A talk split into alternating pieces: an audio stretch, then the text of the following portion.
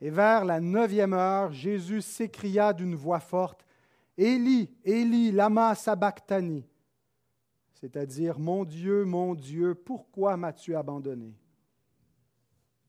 Quelques-uns de ceux qui étaient là, l'ayant entendu dire, Il appelle Élie.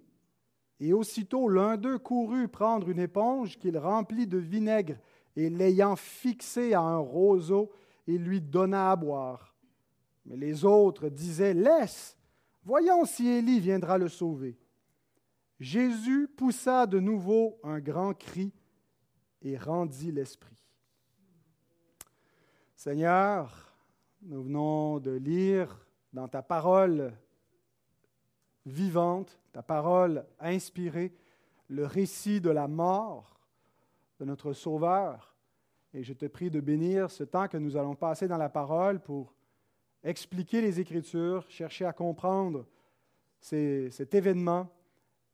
Et je te demande que tu ouvres notre intelligence et que tu montres comment cela s'applique pour nous, comment nous sommes concernés par ce qui nous est rapporté. Nous te prions au nom de Jésus lui-même. Amen. Merci de vous rasseoir. Voici notre plan pour exposer le texte de ce matin. C'était parti trop vite, hein? Alors, on a quatre points. On va parler euh, des ténèbres, de l'abandon, le vinaigre et la mort.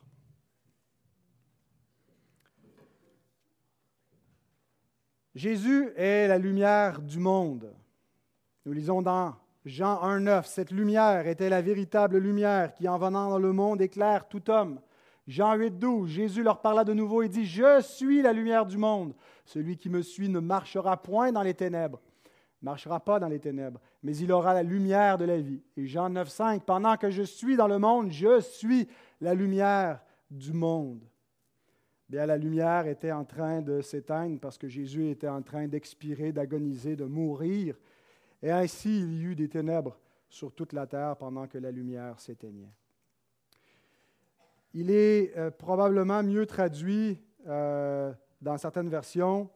Euh, le, mot qui est traduit ici par la terre devrait être plutôt rendu par le pays. C'est le mot guet en grec qui désigne pas nécessairement l'ensemble de la Terre, le cosmos, comme dans d'autres textes. Et il y a certaines versions qui traduisent Il y eut des ténèbres sur tout le, tout le pays, spécifiquement sur Israël. Donc, est-ce qu'il y a eu des ténèbres à, sur à l'échelle de la planète ou spécifiquement sur le pays d'Israël? C'est plutôt la tendance que j'ai de croire. Euh, mais le plus important que la question de la géographie qui répond à la question où y eut-il des ténèbres C'est la question de la théologie qui répond à la question pourquoi y eut-il des ténèbres Et euh, bien, on peut voir que d'abord, euh, il y a ici un peu un signal d'un jugement contre Jésus. Jésus a parlé de cette heure comme de l'heure des ténèbres dans Luc 22, 53. C'est ici votre heure, c'est l'heure des ténèbres. Euh, Thomas Menton, un puritain, commente cet événement en disant Lors de la passion du Christ, la terre a tremblé, le soleil a semblé frappé de stupeur, et la nature s'est revêtue d'un habit et de vêtements de deuil, comme si les créatures ne voulaient pas montrer leur gloire pendant que Dieu manifestait sa colère pour le péché et que le Christ souffrait. Donc, d'une certaine façon, alors que Jésus est jugé pour le péché, euh, les ténèbres manifestent en quelque sorte le, déplaisir, la colère de Dieu et indique un jugement sur Christ. Mais lorsqu'on tient compte du motif des ténèbres dans l'Ancien Testament, on peut voir aussi que ces ténèbres, euh, et si c'est spécifiquement sur le pays qu'elles euh, se sont manifestées, elles manifestent un jugement sur Israël. Et il y a donc un contraste, et c'est intéressant que Ghislain ait fait ce lien euh, sans qu'on se soit parlé euh, d'aller dans le livre de l'Exode pendant la période des plaies d'Égypte, parce qu'il y a eu trois jours de ténèbres, et plusieurs voient une correspondance entre les trois heures de ténèbres sur Israël et les trois jours de ténèbres sur l'Égypte et que interpréter donc cet événement à la lumière du précédent et de ce motif des ténèbres qui revient à différents moments dans la révélation de l'Ancien Testament. Alors, ces trois heures de ténèbres ont eu lieu euh, pendant les plaies, mais c'était quoi euh, qui allait se passer à ce moment-là? C'était euh, l'instigation de la toute première fête de Pâques, la sortie d'Égypte. Ben, on est à la dernière Pâques, ou la Pâque finale, la Pâque eschatologique, où l'agneau de Dieu est en train d'être immolé. Donc, il y a une correspondance de, de, la première à la dernière Pâque et de ces trois heures et trois jours de ténèbres. Que signifiaient les ténèbres lors de la première Pâque? Il signifiait un jugement sur le pays de l'Égypte, sur ce pays qui est endurci, qui refuse de laisser aller le peuple de Dieu, qui s'endurcit contre l'Éternel et contre celui que l'Éternel a envoyé, Moïse. Et donc la neuvième plaie, qui est celle des ténèbres, précède le jugement final de la mort. ces ténèbres-là indiquent que Dieu amène un, jugement, et il en a amené déjà plusieurs, mais il va amener le jugement ultime, qui est la dixième plaie d'Égypte, les, premiers-nés, tous les premiers-nés en Égypte qui vont mourir, et c'est ce qui va euh, euh, mettre fin finalement au séjour d'Israël en Égypte, et ils vont quitter le territoire. Et nous lisons dans Exode 10, versets 22 à 23. Moïse étendit sa main vers le ciel, et il y eut d'épaisses ténèbres dans tout le pays d'Égypte pendant trois jours. On ne se voyait pas les uns les autres, et personne ne se leva de sa place pendant trois jours, mais il y avait de la lumière dans les lieux où habitaient tous les enfants d'Israël. Ces ténèbres indiquaient un jugement sur le pays d'Égypte, tandis que dans le pays d'Israël, il y avait de la lumière. Dieu distingue entre son peuple et le monde, ceux qui sont sous son jugement parce qu'ils s'endurcissent à sa parole et ceux qui sont sous sa faveur et qui vont bénéficier de sa rédemption. La dixième plaie, c'est la mort. Et ultimement, le salaire du péché, c'est la mort. Christ est en train de subir le jugement de mort, mais en même temps, le peuple d'Israël rejette ce Messie, le refuse et appelle sur lui le jugement de Dieu. C'est parce qu'ils ont méconnu leur Messie que va venir sur eux la colère de Dieu. Il y a un deuxième texte dans l'Ancien Testament qui nous aide à interpréter les trois heures de ténèbres pendant la croix. C'est Amos, chapitre 8, versets 9 et 10. Ce n'est pas le bon texte, reviens en arrière. Ah, ben, je ne l'ai pas mis, coudon. Vous pouvez tourner. Amos 8, 9 à 10, euh, qui semble presque une prophétie. Amos 8, versets 9 et 10. En ce jour-là, dit le Seigneur, l'Éternel, je ferai coucher le soleil à midi et j'obscurcirai la terre en plein jour. Donc, lorsqu'il y eut des ténèbres de la sixième heure, de la, ça, de la sixième heure, euh, depuis la sixième heure jusqu'à la neuvième heure, c'est de midi jusqu'à trois heures de l'après-midi. Alors, la crucifixion a commencé à 9 heures le matin, mais à midi, eut des ténèbres, et à 15 heures, le Christ a expiré. Donc, en ce jour-là, dit l'Éternel, je ferai coucher le soleil à midi. En quel jour? En un jour de jugement qui vient. Et j'obscurcirai la terre en plein jour. Je changerai vos fêtes en deuil et tous vos champs en lamentation. Je couvrirai de sacs tous les reins et je rendrai chauves toutes les têtes. Je mettrai dans le pays le deuil comme pour un fils unique, comme pour le fils unique de Dieu. Et sa fin sera comme un jour d'amertume. Envoyez ces thématiques qui se rencontrent à la croix, où Christ subit le jugement. Et d'une certaine façon, c'est une délivrance pour nous, c'est une bonne nouvelle. Il est châtié à notre place. Mais pour tous ceux qui le rejettent, ils vont recevoir leur propre jugement. Le jugement qui tombe sur Christ va tomber sur eux aussi. Les ténèbres qui s'abattent sur Christ vont s'abattre sur eux, sur tout le pays qui s'est endurci contre son roi. Et voici comment euh, tout ça culmine à la croix en Christ. Knox, Chamberlain euh, explique dans son commentaire, j'ai trouvé judicieux la remarque, judicieuse la remarque qu'il faisait. L'obscurité régnant sur la Judée au moment de la crucifixion de Jésus offre une correspondance visible aux prophéties de Jésus concernant la destruction de Jérusalem. Jésus a annoncé la destruction de Jérusalem. Jésus a prophétisé la, destruction du temple. Et Jésus a fait aussi une prophétie visible par sa colère dans le temple, comme quoi la, colère de Dieu était sur ce temple. Jésus a quitté cette maison en disant, vous ne me verrez plus jusqu'à ce que vous disiez, béni soit celui qui vient au nom du Seigneur. Et il a appelé en quelque sorte le jugement de Dieu. Il ne restera pas ici pierre sur pierre qui ne soit renversé. Et Dieu vient en quelque sorte cautionner les paroles de son Christ par ces ténèbres qu'il amène sur le pays, qu'il amasse au-dessus d'Israël, comme signe de sa colère qui vient attester que le jugement de Dieu est sur le pays, comme il était sur le pays d'Égypte, avant que Dieu amène la mort. Et faisant tomber les ténèbres sur le pays maintenant, Dieu identifie cet événement précis, le rejet et l'exécution de son Fils par Israël. Dieu identifie cet événement, ce rejet de Christ et la mise à mort de Christ par Israël, comme la raison du jugement imminent. Et la catastrophe de l'an 70, comme celle prophétisée dans Amos 8, anticipe le jugement final et universel. Qu'est-ce qu'Amos 8 nous dit? Il va y avoir un jour de deuil. Le ciel va s'obscurcir en plein midi. Pourquoi? Parce que le premier-né, le fils unique, va être rejeté et ça va amener le deuil sur Israël, la fin de vos fêtes, la fin de la réjouissance. Et c'est effectivement ce qui s'est passé. C'est la fin de l'Ancienne Alliance et le jugement de Dieu sur ce peuple-là qui n'est pas venu ce jour-là, mais à cause de ce jour-là et qui s'est manifesté dans les, décennies qui ont suivi où euh, Israël a été jugé, a été détruite, Jérusalem a été détruite. Mais en même temps, comme le dit Knox Chamberlain, ce n'est pas seulement sur Israël le jugement sur Israël est un gage pour toutes les nations qui ont pu observer, qui ont pu voir ce que Dieu a fait avec ce peuple parce qu'ils ont rejeté le Christ. Dieu va faire la même chose avec tous ceux qui rejettent le Christ. L'obscurité des ténèbres leur est réservée.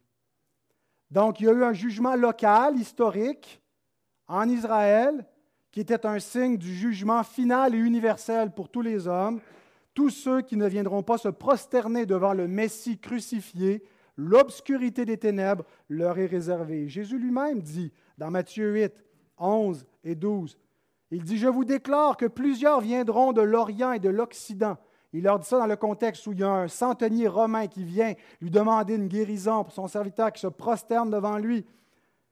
Il dit, il y en a plusieurs qui seront à table avec Abraham, Isaac, Jacob dans le royaume des cieux, des gens qui ne sont pas des fils physiques d'Abraham, des païens, des incirconcis qui vont être dans le royaume de Dieu, mais les fils du royaume seront jetés dans les ténèbres du dehors où il y aura des pleurs et des grincements dedans. Les fils du royaume, c'est Israël, mais ce ne sont pas que les fils du royaume, que les Israélites, ce sont tous ceux parmi les hommes, parmi les païens, qui ne feront pas comme ce centenier, qui ne viendront pas se prosterner devant le Messie d'Israël. L'obscurité des ténèbres ou les ténèbres du dehors leur est réservée. Alors voilà ce que signifient les ténèbres. Oui, un jugement contre Christ, mais un jugement contre tous ceux qui ne reconnaissent pas en Christ leur Sauveur, qui ne reconnaissent pas que leur jugement s'est abattu sur Christ au calvaire et qui ne, ne, ne reçoivent pas cette grâce qui leur est offerte alors que Christ a été jugé pour eux. Alors voilà pour les ténèbres. Maintenant, le deuxième point, verset 46, l'abandon. Et vers la neuvième heure, Jésus s'écria d'une voix forte, Élie, Élie, lama sabachthani, c'est-à-dire, mon Dieu, mon Dieu, pourquoi m'as-tu abandonné? Il s'agit du moment le plus terrible de sa passion. Quand Jésus, dans le jardin de Gethsemane, était dans une agonie d'angoisse, qu'il suait du sang et qu'il disait, Père, s'il est possible que cette coupe s'éloigne de moi, on est au point ultime de ce qu'il avait à l'esprit. La coupe de la colère de Dieu où Dieu détourne de lui le regard, où Dieu l'abandonne. C'est ce qu'on appelle le cri de déréliction. Ce n'est pas un mot qu'on utilise souvent. Je le lisais en anglais, mais j'étais surpris de voir qu'il existait en français également. Le cri de déréliction. C'est quoi la déréliction? C'est l'état de l'être humain qui se sent abandonné, laissé à lui-même, sans secours divin. Peut-être que vous avez déjà eu dans votre vie un cri de déréliction. Vous avez déjà connu cet état-là. Et j'aimerais vous dire quelque chose, ce n'était qu'une impression. Ça ne veut pas dire que vous n'avez pas eu une, éclipse de la gloire de Dieu, que Dieu ne vous a pas voilé temporairement son visage, mais c'est juste un nuage qui a passé. Dieu ne vous a pas abandonné pour vrai. Dieu ne vous a pas oublié, Dieu ne vous a pas déversé sur lui tout son mépris, sa colère. Oui, Dieu vous fait passer par des moments souffrants, des moments parfois de détresse, mais il n'abandonne pas ses enfants. Pour Jésus, ce n'était pas qu'une impression. Certains enseignants ont déclaré, non, Jésus a eu cette espèce d'impression humaine que Dieu l'abandonnait, mais Dieu ne l'abandonnait pas. Mais en fait, ma compréhension de la passion, de la souffrance du Christ et de sa mort, c'est que Christ a littéralement été abandonné par Dieu sous sa colère, sous son jugement. Mais qu'est-ce que ça signifie? Qu'est-ce que ça implique si on dit que Dieu a abandonné Jésus à la croix? Il ne faut pas imaginer qu'il y a eu une rupture au sein de la Trinité. Ce n'est pas au, au, sein de la Trinité où le Père s'est tourné contre le Fils, où le Père n'a pas aimé le Fils. Divinement parlant, il n'y a pas eu une rupture au sein de la Trinité. Comme si euh, on conçoit la distinction entre les personnes comme s'il y avait trois volontés divines et que subitement la volonté du Père était opposée au Fils. Il n'y a pas eu de rupture interne à la Trinité. Parce que c'est en tant qu'homme que Dieu a souffert. Ça peut paraître drôle à dire. Dieu a souffert en tant qu'homme. Ben, nous croyons qu'on est sauvé non pas par un simple homme, mais par un homme qui est Dieu ou par Dieu qui est devenu un homme. Et c'est en tant qu'homme que Dieu a souffert et cet homme, Dieu, a été abandonné sous la colère de Dieu. Et une des meilleures explications de ce qui s'est passé à la croix, je trouve qu'on la retrouve dans euh, le catéchisme de Heidelberg, mais on a euh, la version baptiste de ce catéchisme dans ce qu'on appelle le catéchisme orthodoxe. Et euh, c'est la section des questions 12 à 18. Donc, ce n'est pas le petit catéchisme que je fais avec les enfants. On en a deux catéchismes dans notre, dans notre ouvrage. Alors, si ça vous intéresse cette semaine de méditer ça, vous allez apprécier. Pas, ça n'a pas été écrit euh, euh, exclusivement ou spécifiquement pour les enfants. On va vous en donner un, Daniel Pierre, un petit catéchisme. Ça va être bon pour vous notre frère a certains défis, alors je vous invite à ne pas vous laisser distraire. C'est on est heureux qu'il puisse être avec nous pour adorer, euh, adorer le Seigneur. Euh, donc, la question, les questions 12 à 18, si vous voulez approfondir cette, euh, réflexion-là, mais j'aimerais vous lire la question 16, qui dit Pourquoi doit-il être vrai homme et parfaitement juste Le catéchisme a demandé Quel genre de sauveur devons-nous chercher? Hein, est-ce qu'il doit ressembler à Superman ou à Batman? Ou à quoi il doit ressembler le, genre de sauveur qu'on a besoin? Il nous dit qu'il doit être un homme parfaitement juste. Et là, on a la, question, pourquoi est-ce qu'il doit être, il doit être vrai homme, pas juste avoir l'apparence d'un homme, mais un vrai homme parfaitement juste? Réponse, parce que la justice de Dieu exige que ce soit la nature humaine qui a péché, qui paie pour le péché et parce qu'un homme qui serait lui-même pécheur ne pourrait pas payer pour les autres. Donc, il faut qu'il soit un vrai homme. Pourquoi? Parce que c'est un vrai homme qui a péché, qui a fait entrer le péché dans le monde. Donc la nature humaine est coupable, est corrompue. Il faut que ce soit elle qui subisse la condamnation du péché. Dieu ne peut pas punir un ange ou une autre espèce ou simplement un animal, où on voit euh, symboliquement dans le système sacrificiel. Mais pourquoi est-ce qu'entre autres les animaux ne pouvaient pas expier le péché? Bien parce que ce n'était pas une nature humaine. Il fallait qu'il y ait une vraie nature humaine qui puisse expier le péché. Puis il fallait en plus qu'il soit parfaitement juste. Parce que s'il avait des péchés lui-même, il ne pouvait pas payer pour les autres. D'accord? Mais il était impossible à la nature humaine, dans sa finitude, d'expier la colère éternelle de Dieu. Et ça, ça nous est suggéré, je ne l'ai pas mis à l'avant, mais, euh, je vous lis quand même la, la question 14. Y a-t-il quelque part une simple créature qui puisse payer pour nous? Portez l'attention sur l'expression simple créature, une créature ordinaire. Est-ce qu'un, autrement dit, est-ce qu'un vrai homme parfaitement juste, mais qui n'est qu'un vrai homme, qui est une simple créature, aurait pu payer pour nous? Et la réponse est aucune. Aucune simple créature peut payer pour nous, même si c'est un vrai homme parfaitement juste. D'abord parce que Dieu ne veut pas punir une autre créature pour une faute dont l'homme est responsable. Ensuite parce qu'une simple créature, même un homme parfait, ne pourrait ni supporter le poids de la colère éternelle de Dieu contre le péché, ni en délivrer d'autres. Alors quel genre de sauveur nous faut-il chercher? Quelqu'un qui soit vrai Dieu et vrai homme parfaitement juste. Pourquoi est-ce qu'il devait être vrai Dieu pour nous sauver? Question 17 dans le catéchisme orthodoxe.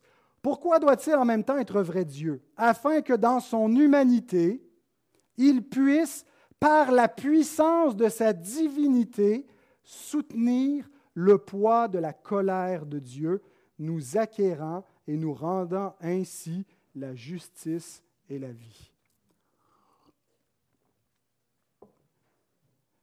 C'est Christ en tant qu'homme qui a été puni. Mais la personne qui a été punie, c'est Dieu fait homme. Et donc, il n'y a pas eu une rupture entre les deux natures du Christ où, bon, c'est juste le Christ homme qui a été puni, mais le Christ Dieu, lui, il est comme en dehors de la croix. On ne peut pas séparer les deux natures. On les distingue, il ne faut pas les confondre, il ne faut pas, faire une espèce de, confusion, de mélange euh, entre les deux. Il y a, une, cohabitation de deux natures en une seule personne. On appelle ça l'union. Quelle église extraordinaire. Je, suis sûr qu'il n'y a pas cinq églises au Québec. On aurait posé cette question-là qui aurait répondu la bonne chose. L'union hypostatique. L'union hypostatique. Qui veut dire quoi? Ah, là, je ne suis pas sûr que tout le monde va être en mesure de l'expliquer. Que, que dans, dans, euh, euh, dans l'hypostase de Christ, dans la, personne, il y a une, personne, une hypostase, il y a deux natures. Donc, il n'y a pas deux Christ, il n'y a pas un Christ divin, un Christ humain, il y a un, un seul Christ, humain et divin, à la fois. Deux natures qui existent sans mélange, sans confusion, sans séparation, qu'on doit distinguer, mais qu'on ne peut pas séparer. Ils sont unis en une seule personne. De sorte que quand Christ meurt, d'une certaine façon, c'est Dieu qui meurt, même si Dieu ne peut pas mourir. Que Dieu a racheté une Église par son sang, Dieu n'a pas de sang. Alors, il y, a, une communication des idiomes de ce qui appartient à la nature divine, à la nature humaine, qui se rencontre en une seule personne, un seul Christ. Et donc, il était impossible pour un simple homme parfaitement juste de porter le poids de la colère éternelle de Dieu. Mais pour un homme parfaitement juste qui n'est pas un simple, homme, qui a une valeur infinie, qui est l'homme Dieu, il peut expier la colère éternelle. L'infinitude de la colère de Dieu peut être portée dans un humain qui est fini parce qu'il est infini par la valeur divine de sa personne. Et c'est ce que le catéchisme veut dire quand il nous dit, il nous dit que dans son humanité, il a pu, par la puissance de sa divinité, soutenir le poids de la colère de Dieu, nous acquérant ainsi la justice et la vie. Une des raisons pourquoi l'enfer est éternel, c'est parce que de simples créatures finies ne peuvent pas finir d'expier le poids de la colère éternelle de Dieu. Ils ont une dette infinie. Ils sont des êtres finis. La finitude de l'homme fait que le châtiment est infini. Il ne finira pas. Il va, être proportionné et il va être dosé à ce que l'homme peut supporté d'une certaine façon. Il va être, euh, il va être manifesté dans une mesure euh, selon ce que chacun mérite comme châtiment. Il y a des degrés de châtiment, mais il va être éternel parce qu'ils ont une peine éternelle envers Dieu. Mais à la croix, Christ a porté le châtiment de tout son peuple. Et il l'a expié parce qu'il a une valeur infinie. En quoi consistait ce châtiment? Ésaïe 53, verset 5, il était blessé pour nos péchés, brisé pour nos iniquités. Le châtiment qui nous donne la paix est tombé sur lui, et c'est par ses meurtrissures que nous sommes guéris. Quand vous regardez Christ, quand vous contemplez la croix, ne vous laissez pas seulement impressionner par les clous, par le spectacle visible. Le plus terrifiant de sa croix, ça n'a pas été le martyr physique, ça a été l'abandon de Dieu, la colère de Dieu sur lui. Le fait que Dieu détourne le regard et le considère comme maudit dans son humanité et qu'il lui fasse subir l'enfer de tout son peuple. Les hommes qui seront abandonnés au châtiment de Dieu, qui vont goûter l'enfer, Christ l'a goûté à ce moment-là, d'une façon concentrée pour tout son peuple. L'intensité que mérite notre péché pour nos, transgressions, le châtiment que l'ensemble de son peuple méritait, est tombé sur lui à ce moment-là. Le châtiment consistait à être abandonné de Dieu jusqu'à la mort. Vous savez, Dieu a laissé certains martyrs mourir. On voit déjà avant Christ et après Christ des fidèles, des croyants qui meurent à cause de leur foi. Est-ce qu'ils ont subi ce que Christ a subi? Ils sont morts. Hein? Et, réfléchissons à ce que, Jésus a vécu à la croix.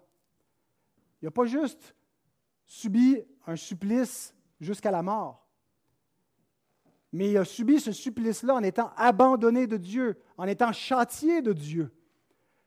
Ceux qui sont morts comme martyrs, que Dieu a laissés mourir, il ne les a pas abandonnés. Il les a soutenus dans leur mort. Il les a consolés dans leur mort. Mais Dieu a abandonné Christ parce qu'il était maudit à notre place. Écoutez ce paragraphe écrit par le grand prédicateur Charles Spurgeon. Pour que le sacrifice du Christ soit complet, il a plu au Père d'abandonner son Fils bien-aimé, qui a été chargé du péché. Dieu devait donc détourner sa face de celui qui le portait. Être abandonné par son Dieu, c'était le point culminant de la douleur de Christ, la quintessence de son chagrin. Ici réside la distinction entre les martyrs et leur Seigneur. Dans leurs agonies, ils ont été divinement soutenus, mais Jésus, souffrant en tant que substitut des pécheurs, a été abandonné de Dieu. Les saints qui ont connu ce que c'est que d'avoir la face de leur Père cachée, même pour un bref instant, peuvent à peine imaginer la souffrance qui a, arraché, qui a arraché à notre Sauveur le cri d'agonie. Mon Dieu, mon Dieu, pourquoi m'as-tu abandonné? Et c'est David qui a écrit ces paroles dans les psaumes, le psaume 22, comme un avant-goût dans ses propres tourments, dans son propre sentiment de déréliction, de se sentir abandonné de Dieu, sans l'être, sans subir la colère de Dieu, sans subir la malédiction de Dieu, a connu par l'Esprit Saint, a attesté d'avance les souffrances que Christ allait connaître. Et il a écrit dans le psaume 22, verset 2, Mon Dieu, mon Dieu, pourquoi m'as-tu abandonné? Et t'éloignes-tu sans me secourir, sans écouter mes plaintes? Christ est donc le seul membre du peuple de Dieu à avoir connu véritablement l'abandon de Dieu. Aucun autre saint, ni avant ni après Christ, n'a été abandonné de Dieu. On peut se sentir abandonné, mais comme je vous dis, c'est une perception, c'est un soleil qui pardon, un nuage qui s'interpose entre la lumière et nous, qui nous voile momentanément la face de Dieu. Mais Dieu n'abandonne pas ses enfants, mais celui-ci l'a été pour nous, à notre place. C'est un abandon vicarial, substitutif, où il a connu le jugement, le châtiment d'abandon que méritent les pécheurs qui croient en lui. Quand Jésus dit pourquoi, m'as-tu abandonné Il savait pourquoi. Ce n'est pas un pourquoi qui exprime euh, un manque de foi en Dieu ou qui exprime l'étonnement, mais Jésus est le seul homme juste qui méritait de ne pas être abandonné. Il est le seul qui ne mérite pas l'enfer. Il est le seul qui devait être secouru, qui devait nécessairement être secouru parce qu'il est juste. Et il y a toutes sortes de promesses que Dieu fait à celui qui est juste, que son pied ne heurtera pas contre une pierre. Alors Jésus exprime en quelque sorte l'ultime détresse de celui qui, tout en devant être secouru, tout en méritant la vie, est abandonné jusqu'à la mort.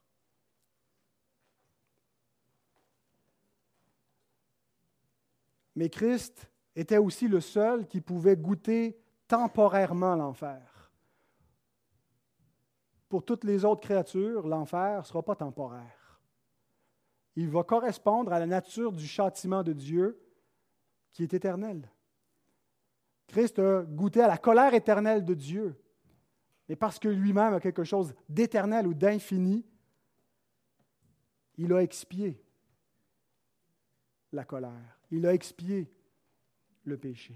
Acte 2, 24 et 27 nous dit, Dieu l'a ressuscité en le délivrant des liens de la mort parce qu'il n'était pas possible qu'il soit retenu par elle.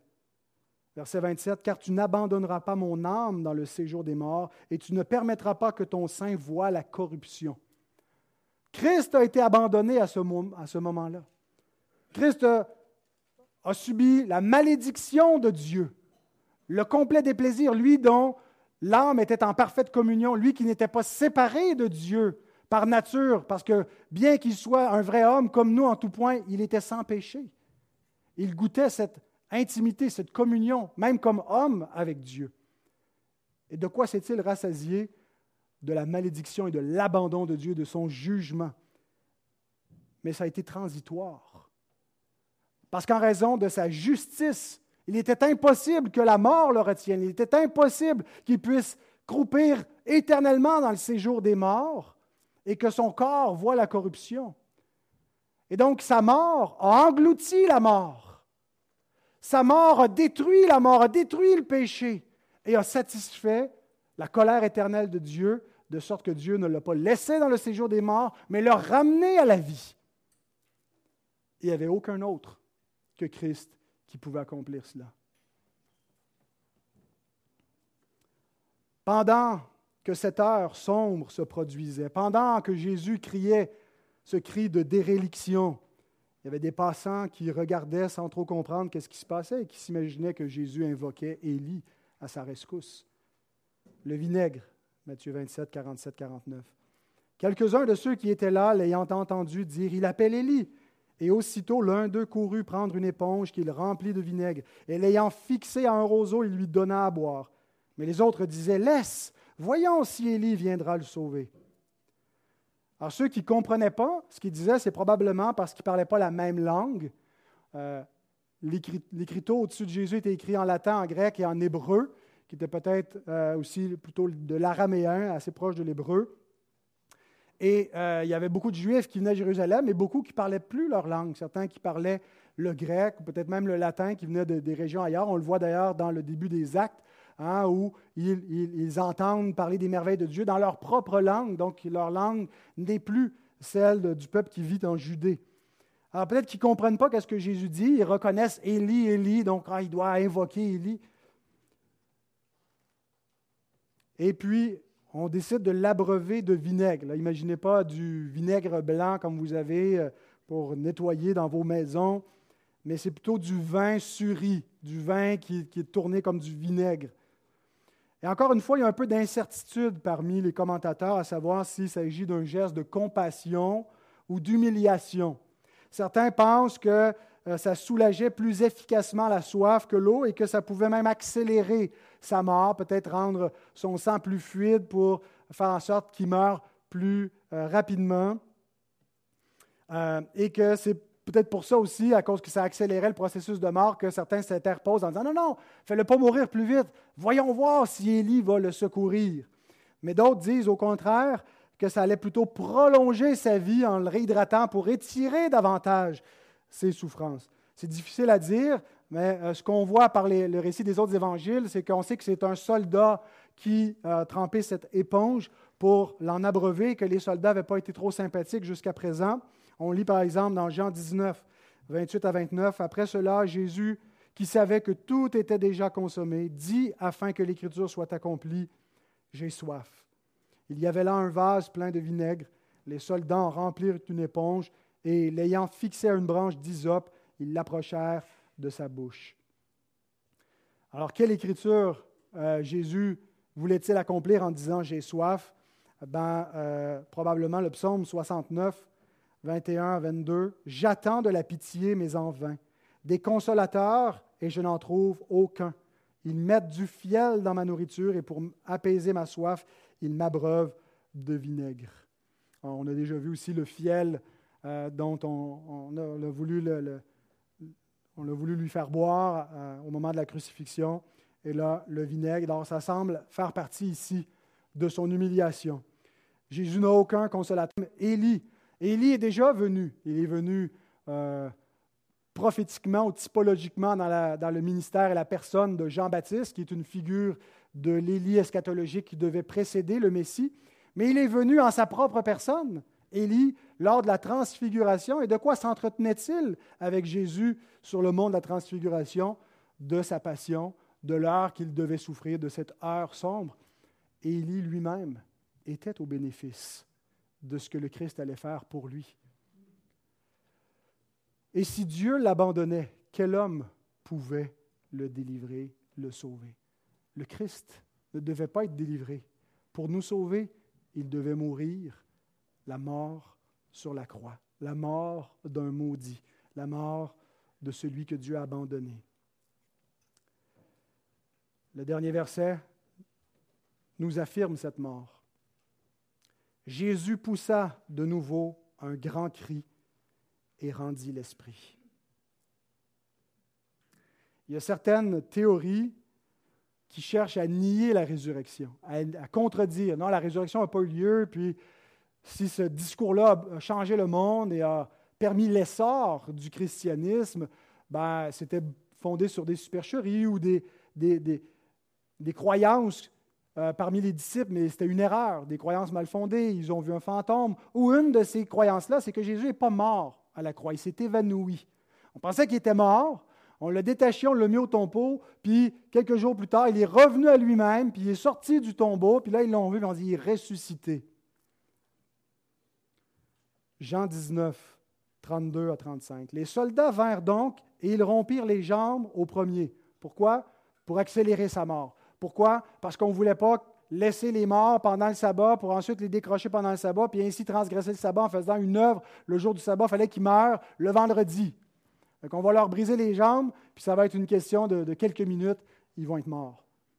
Ils brisent les jambes au premier, puis à l'autre qui avait été crucifié avec lui, s'étant approché de Jésus, le voyant déjà mort, ils ne lui rompirent pas les jambes parce qu'aucun de ses os ne sera brisé, nous dit l'Écriture. Mais un des soldats lui perça le côté avec une lance, et aussitôt il sortit du sang et de l'eau. Signe comme quoi il était mort. Pourquoi est-ce qu'il a percé sur le côté? Ben, c'était, il a l'air mort. Ben, vérifie donc s'il est mort. Et cette, euh, ce, phénomène euh, physiologique indiquait qu'il était mort.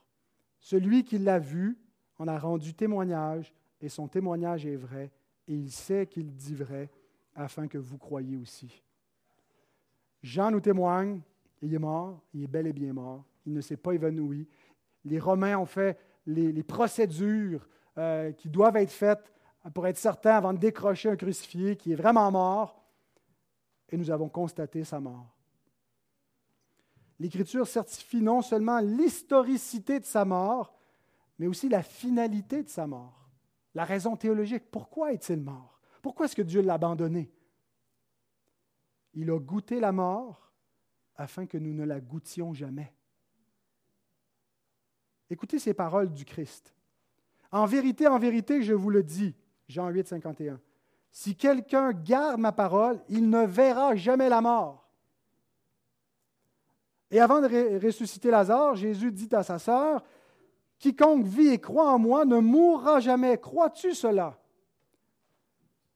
Et peut-être qu'il y a de l'incrédulité qui persiste en vous, qui vous vous dites, ben, c'est pas tout à fait vrai, parce qu'il y en a beaucoup de chrétiens qui meurent. On meurt tous. Il y a différents sens à ce que veut dire mourir.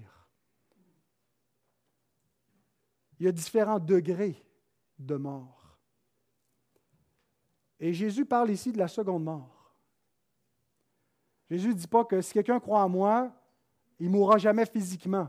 Oui, la mort physique fait partie du processus qui mène à la seconde mort, fait partie du jugement de Dieu qui a dit à l'homme, le jour où tu en mangeras, tu mourras, fait partie du salaire du péché. Parce qu'on est sauvé en espérance. Ça implique qu'on doive encore mourir à moins que Christ revienne et qu'on soit changé en un instant puis qu'on ne meure pas. Mais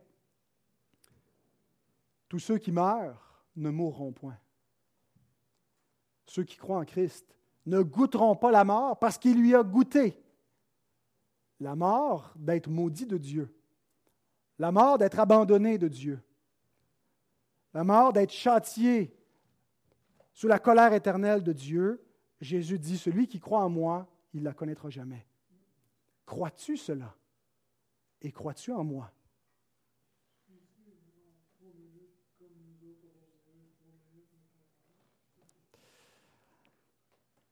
Avant ce cri final dans lequel Jésus a rendu l'Esprit, il y a une autre parole que Jésus a prononcée. Il y a sept paroles que Jésus prononce en croix, mais Matthieu ne nous en rapporte qu'une.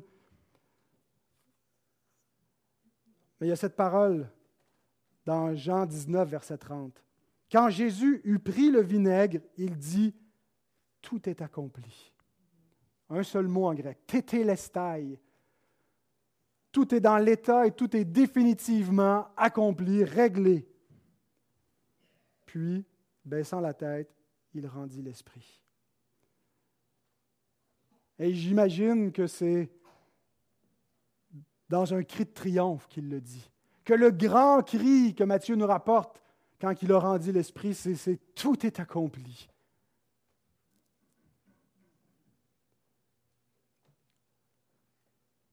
Mais sachons, frères et sœurs, que tout est accompli. Non seulement pour lui, il a fini sa mission, mais tout est accompli pour nous, pour notre rédemption. Il n'y a plus rien à y ajouter. L'œuvre est parfaite. Essayez pas de mettre votre petit grain de sel.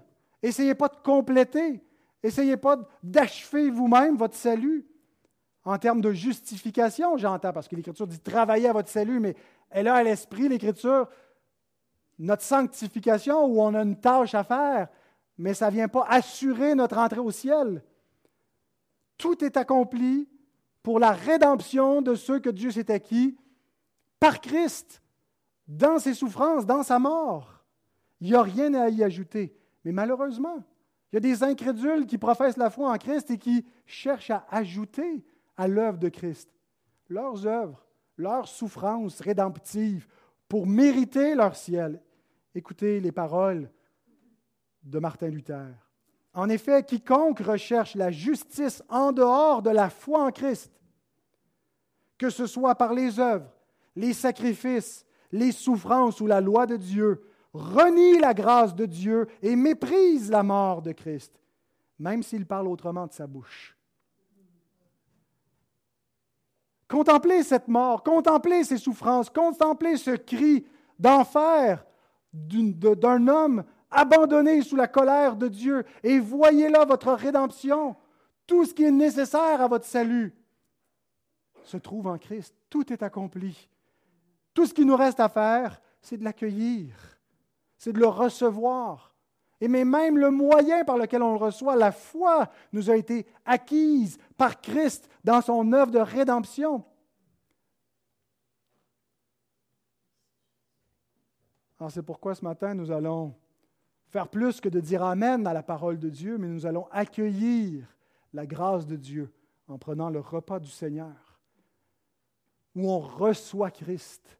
On reçoit Christ dans le pain et dans le vin qui symbolise son corps et son sang et qui nous unit à sa vie, à ce Christ qui a vaincu, qui est vivant. Nous ne communions pas avec un mort, mais avec un Christ vivant, le Christ ressuscité. Et en lui, nous avons la vie éternelle. Prions. Ô Seigneur, notre Dieu, merci pour la mort de Jésus.